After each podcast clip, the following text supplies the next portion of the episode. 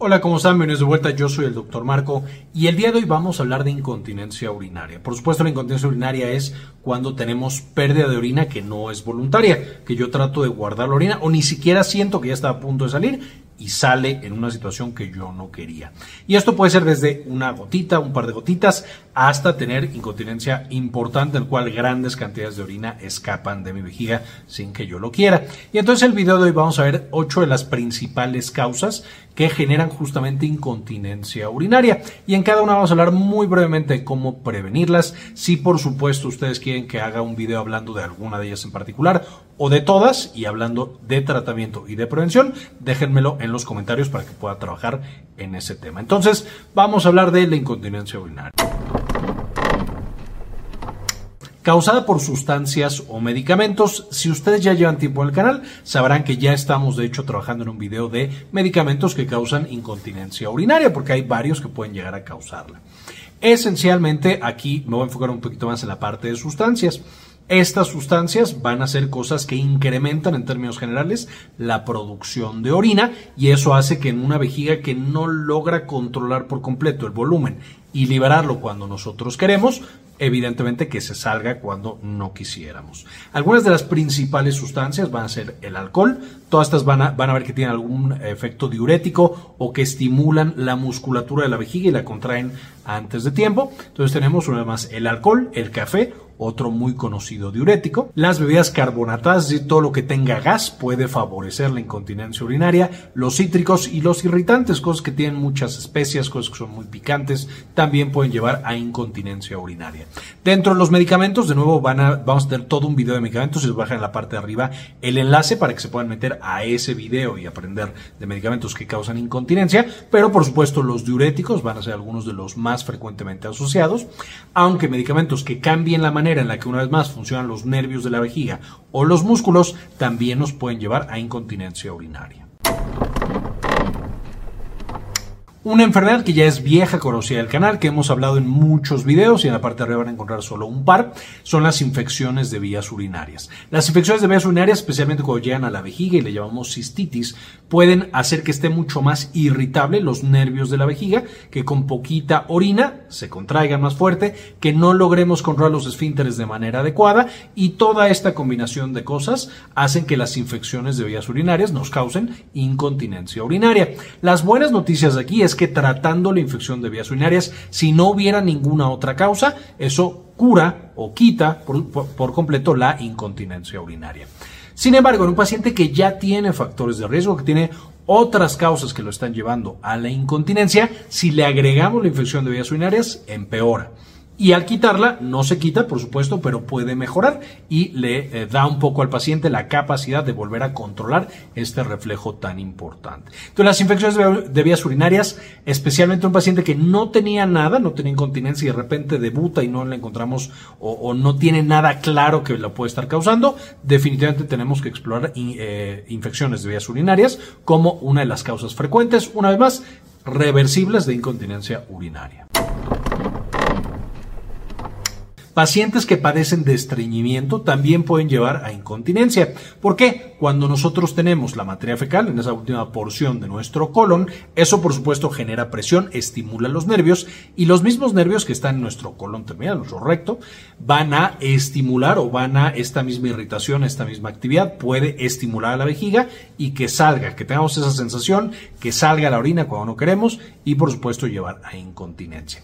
Aquí por supuesto esto también es una de las causas relativamente reversibles. Sabemos que el estreñimiento tomando más agua, comiendo más fibra, comiendo menos carnes rojas, eh, etcétera, etcétera. Eh, eh, todos estos van a generar que nuestras heces sean más saludables, que tengamos menos duras las evacuaciones y por supuesto que podamos evacuar de manera más sencilla. Entonces, otra de las causas relativamente reversibles bastante fácil y que podemos mejorar para que nuestros pacientes, junto con todo lo demás que vamos a hablar en este video, evitar por supuesto los del punto número uno, descartar infecciones de vías urinarias, punto número tres, mejorar la dieta para evitar el estreñimiento y con eso evitar la incontinencia. Y aquí ya hemos platicado también de todos los cambios que sufre una paciente cuando está embarazada, debido a que, por supuesto, tiene una gran cantidad de hormonas. Muchas de estas hormonas relajan el músculo liso, para más adelante que el bebé nazca y en el parto más todavía. Tenemos más hormonas y además ya mecánicamente el hecho de que el bebé empuje para salir del cuerpo de la mamá puede llevar a presionar de manera muy importante el piso pélvico, el piso las paredes vaginales y la vejiga. Hay pacientes que después de un parto y especialmente después de varios partos van a tener cosas como vejiga caída, que por supuesto ya es una alteración anatómica de la vejiga, es decir, ya está caída, ya no le tiene bien la pared que la tenía antes y eso puede llevar a que tengamos varios problemas en la vejiga, entre ellos incontinencia. Entonces, una paciente que está embarazada puede debutar, por supuesto, con incontinencia y tener incontinencia solo durante el embarazo. Y cuando nace el bebé, se le quita por completo. Aún así, esa paciente ya está un poco más en riesgo cuando sea mayor, y ahorita vamos a ver cuándo, de que vuelva a aparecer esta incontinencia. Sin embargo, va a pasar muchos años que probablemente no lo va a tener. Una paciente que después de su parto, especialmente después de varios partos, sigue con incontinencia, ahí va a ser un poco más complicado, es posible que ya no se le quite hasta que reciba tratamiento médico de un urólogo, de un ginecólogo, eh, de alguien más, para justamente arreglar o cambiar estas, estos cambios anatómicos, valga la redundancia, que tuvo durante el embarazo o durante el trabajo de parto. Hablando de estos cambios en la edad, por supuesto, el siguiente punto sería el climaterio y la menopausia. En esta época nosotros tenemos una bajada importante de las hormonas femeninas, especialmente los estrógenos, va a llevar a una gran cantidad de cambios, pero entre, entre los que vamos a presentar es que las paredes que detienen a la vejiga, por ejemplo las paredes vaginales, ya no la detienen de manera tan adecuada y especialmente si tuvo el trauma de un bebé, el trauma de un embarazo, puede llevar a que empeore, de nuevo, la vejiga caída y puede llevar a que empeore cosas como la incontinencia urinaria, que la paciente tenga mucha más incontinencia o que le aparezca por primera vez en esta fase tan importante de la vida, la menopausia o el climaterio. Aquí ya estamos hablando de incontinencias más complicadas, por supuesto esta es una paciente que va a necesitar un poco más de tratamiento, no es como una paciente joven que está embarazada, una paciente joven que tiene infección de vías urinarias, aquí ya tenemos otro tipo de estudios que hay que realizar y otro tipo de intervenciones que hay que hacer, hasta incluso llegar a corregir la vejiga caída a través de una cirugía. Problemas prostáticos, y aquí hablamos específicamente de crecimientos de la próstata. Lo más frecuente es que sean crecimientos benignos, que ya los hemos platicado en el canal. Les voy a dejar de nuevo el enlace del video en la parte de arriba. Y aquí eh, esta hiperplasia prostática benigna va a ser justamente que la uretra no pueda por aquí tendría que pasar la orina y evacuar, pero la uretra está apretada justamente por la próstata y esto nos lleva a que no se vacíe de manera adecuada o que cueste trabajo el vaciamiento. Eso a su vez lleva a que la vejiga se llene demasiado y ya que está súper, súper llena, logra empujar un poco, no cuando nosotros queremos, y se escapa la orina. Entonces, una próstata grande frecuentemente nos va a llevar a problemas de incontinencia. Una próstata, por supuesto, que crece por otras cosas, como un cáncer de próstata, también nos puede causar incontinencia y por eso es tan importante cuando aparece incontinencia revisarnos inmediatamente. Sin embargo, de nuevo, la causa más frecuente es un crecimiento benigno, no un crecimiento maligno. Eh, en este caso, muchas veces se da medicamento para reducir el tamaño de la próstata y que por supuesto la uretra vuelva a tener su calibre normal y pueda eliminar la orina de manera adecuada, aunque por supuesto habrá ocasiones en las que se tiene que quitar una parte o toda la próstata para poder revertir este proceso. Y en esos casos los pacientes pueden quedar sin incontinencia, es decir, se recuperan por completo o hay pacientes también que ya el daño fue tanto, ya los músculos, los nervios quedaron no funcionando de manera adecuada y de, como estaban al principio, y entonces persisten con incontinencia incluso después de la cirugía. Entonces, este también es un caso un poco más complicado en el cual un tratamiento oportuno es ideal y si nos tardamos mucho, la incontinencia, uno, puede aparecer y dos, puede persistir y que ya no tengamos un tratamiento ideal evidentemente van a ayudar todas las otras recomendaciones, pero que ya no tenemos un tratamiento completo para el problema por incontinencia por próstata. Una de las causas más complicadas de incontinencia, por supuesto, es el daño a los nervios, porque como hemos hablado en muchos, muchos videos ya, los nervios dañados no siempre se recuperan y en ocasiones pueden quedar con daño permanente.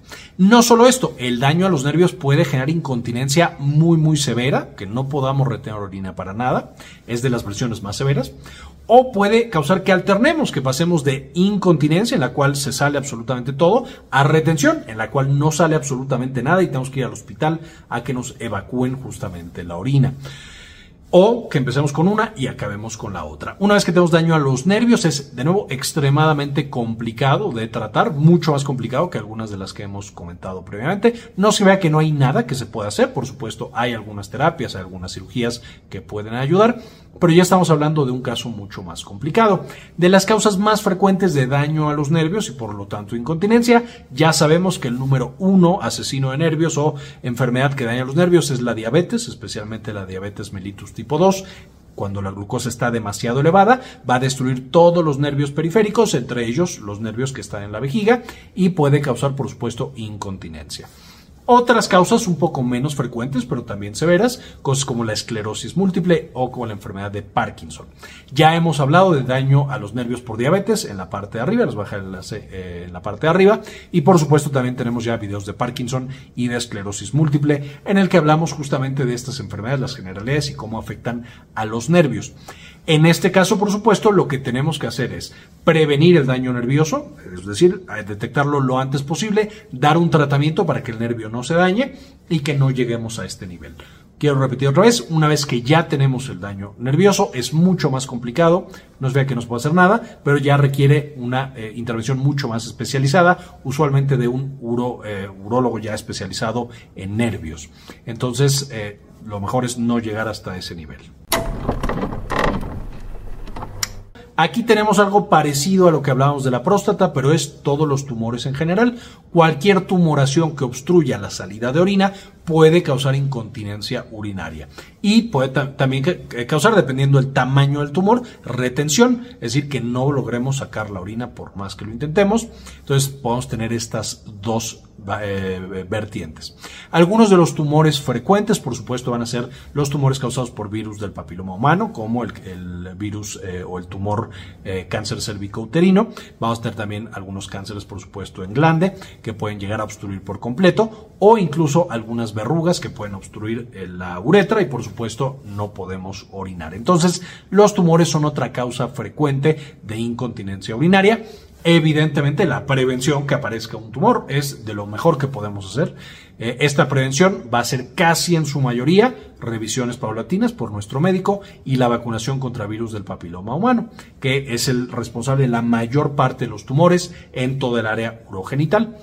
Eh, además de esto, nuestro médico nos puede indicar algún otro estudio de seguimiento, algún otro estudio diagnóstico para que encontremos tumores de manera temprana y no nos lleve a esta incontinencia. Si ya tengo incontinencia y me encuentran un tumor, usualmente cuando quitamos el tumor, depende de qué sea el tumor, pero cuando quitamos el tumor podemos recuperar la función de las vías urinarias. Y esta es la información que quería presentarles el día de hoy. Con esto terminamos. Antes de irnos, quisiera que eh, agradeciéramos a las personas que han sido apoyar al canal con una donación mensual de uno o de dos dólares, porque realmente nos permite hacer este tipo de investigaciones, mejorar el equipo, hacer los videos y compartirlos con todos. Eh, algunos de los videos más profesionales que vean en el video es gracias a las donaciones que ellos hacen.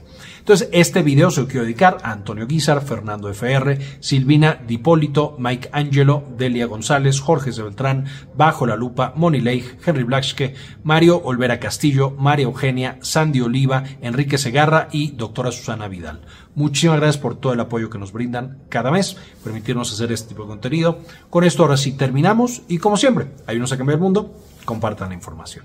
Este video es en parte posible gracias a nuestra tienda en línea Synapsis Store en synapsistore.com, donde ahora además de encontrar los productos que ya conocían, como nuestros libros originales, por ejemplo Farmagrafía del Dolor y las presentaciones con las que hacemos los videos para el canal, también van a encontrar algunos servicios como consultoría para tesis, estadística, editorial y de algún otro tipo. Finalmente, dentro de las presentaciones, por supuesto, van a encontrar las de los principales videos que ya conocen. Eh, nuestro libro de farmagrafía del dolor y algunas otras cosas que les podrían interesar.